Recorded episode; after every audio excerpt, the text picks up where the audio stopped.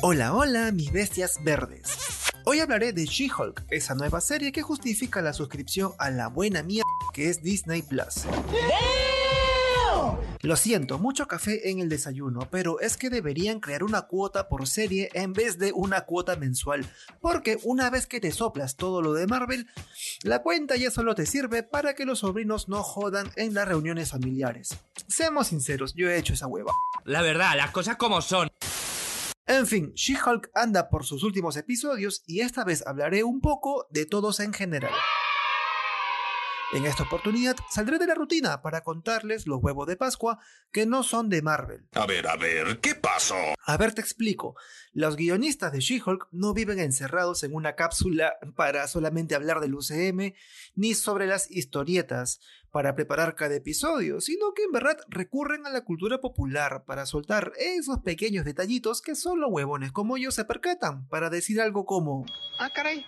Eso sí me interesa. ¿eh? Arranquemos entonces con la escena del duro entrenamiento de Jen con Bruce Banner, mejor conocido como Professor Hulk, o también conocido como la versión patética del increíble Hulk. ¿Para qué te digo que no, Cisle? Pues, ¿qué sucede? Hay una parte en la que Bruce le dice que sus transformaciones son provocadas por estados emocionales de sumo estrés, y es así como Jen cuenta la escena de Bing Bong saltando del vagón. ¡Aguanté!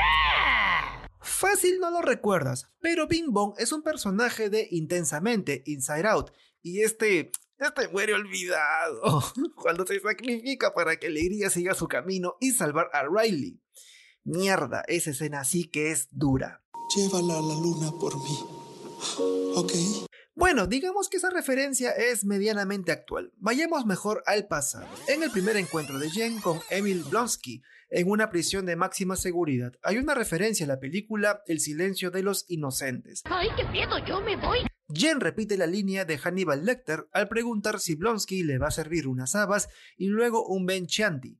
Lo divertido es que no llega a terminar la frase porque interviene el guardia. Eso no me lo esperaba. Hay otro huevo de Pascua recontraevidente y no Marvelita cuando nos enteramos que Wong se está poniendo al día con la serie Los Soprano. Anda la osa. Por si no lo recuerdan, Los Soprano tuvo seis temporadas desde 1999 hasta 2007 y mierda que lo ganó todo en los Emmy. Actualmente ocupa el puesto 10 de los programas con mejor puntuación en IMBD. ¡Huele a historia! Otro dato que de seguro se han dado cuenta los pipilépticos o los que no tienen mucha suerte en la vida offline. Jen en un momento descarga una aplicación para tener citas llamada Matcher. No hace falta que busques en la app de tu celular porque hace referencia a Tinder y esa aplicación sí quizá ya la tengas. A eso se le llama estrategia. Sigamos avanzando en la serie y hablemos del juicio a Donny Blaze, ese mago que supo capitalizar su aprendizaje en Camartaj. Bueno, hay un momento en el que llega Madison para dar su testimonio, pero ella sube al estrado completamente ebria. Ay, no, eso dijo más. Wong, ya nervioso por la situación, dice que hará una pequeña oración a Wang Jing.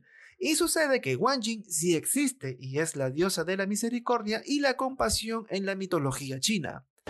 Además de Soprano. Hay otra serie que aparece en los postcréditos del cuarto episodio de She-Hulk cuando vemos a Wong conversando con Madison. O bueno, en realidad a Wong siendo interrumpido por Madison y aquí sucede... Una vaina.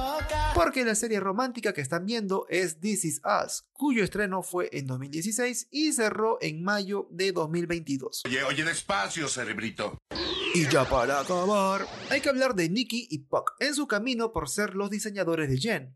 Como sabrán, hay una escena en la que se topan con productos falsos de los Vengadores con algunas variaciones para evitar problemas de derechos de autor. Usted es diabólico. Hay una corta escena en la que vemos a un Hulk con gafas de sol, lo que parece ser una toalla, y un mankini, haciendo referencia al mejor personaje de Sacha Baron Cohen, bueno, al menos para mi gusto, hablo de Borat. quien usó por primera vez ese atuendo en Kazajstán hace casi dos décadas. Con permiso, abran paso a un anciano. Ahora sí, llegamos a... Este momento de mierda. Para recordarte que este programa sale todos los lunes en Spotify y descárgalo por favor cuando puedas, porque te lo pido de corazón a corazón. Ya conmigo será hasta la siguiente semana. Chau chis.